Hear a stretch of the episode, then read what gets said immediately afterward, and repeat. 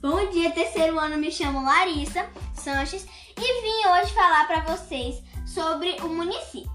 Primeiro, vou falar sobre quem administra o município e de onde vem o dinheiro utilizado para isso. Segundo, falar sobre os espaços nos municípios.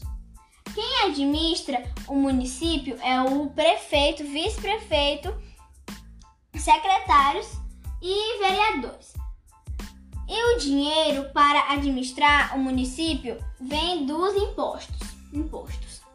Nos municípios temos espaços privados como supermercados e shoppings. E os espaços públicos os espaços públicos como ruas, avenidas e praças. Obrigada pela atenção.